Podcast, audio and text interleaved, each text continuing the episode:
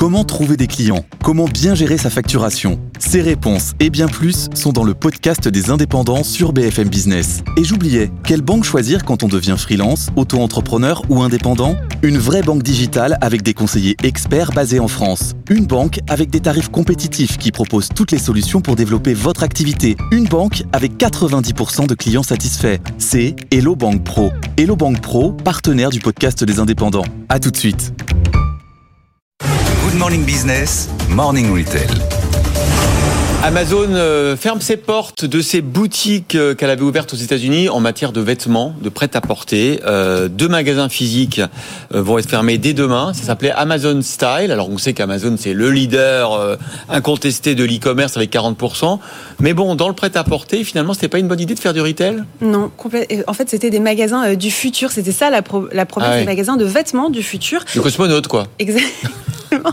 Amazon en avait ouvert deux dans des centres commerciaux. C'était il y a moins de deux ans, une euh, en Californie et une autre dans l'Ohio. Alors l'ambition, c'était proposer une nouvelle approche euh, de euh, shopping en réduisant le temps d'attente en magasin.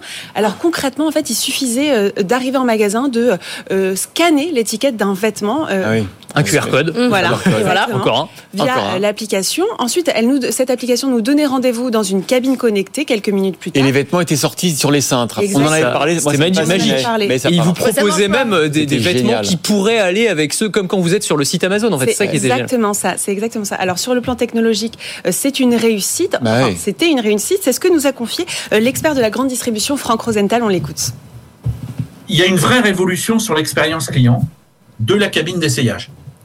Quelque chose qui est assez simple, qui est assez intuitif, qui est assez pratique, qui euh, permet pour le pour, pour l'enseigne d'avoir une bonne tenue euh, de son magasin. Tu fais tout dans la cabine d'essayage et, et tout se passe de façon très fluide et très rapide. La, la technologie, elle fonctionne, elle fonctionne bien. Et pourtant, ça n'a pas marché. Non, en fait, ça n'a pas marché euh, à cause de l'offre produit. En fait, ces magasins proposaient des styles qui étaient euh, recommandés par des influenceurs, donc casual, business, euh, lifestyle. Mais en fait, c'est vrai que c'est assez compliqué d'arriver dans un magasin avec son look en tête ou ce qu'on se projette.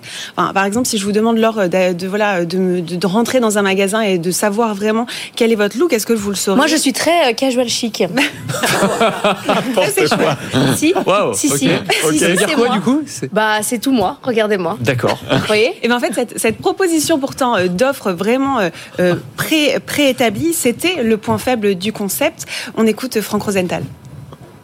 Ils ont voulu mettre des marques et de la MDD. Quand elles sont sur le site de Amazon où tu as un choix très très large, online, il n'y a pas de problème. En magasin, bon, on est sur des produits qui sont moins chers et qui sont pas forcément, qui n'ont pas vraiment de différence. Donc, il n'y a pas, il n'y a pas la même désirabi- désirabilité et attractivité en magasin. Ce qui fait que c'est moins bien qu'un grand magasin, c'est moins bien qu'un magasin de marque. Évidemment, si je veux du Nike, bah, je vais avoir un petit peu de sélection dans le magasin Amazon Style, mais très peu, quoi. Et donc, Oui. je préfère aller chez Nike.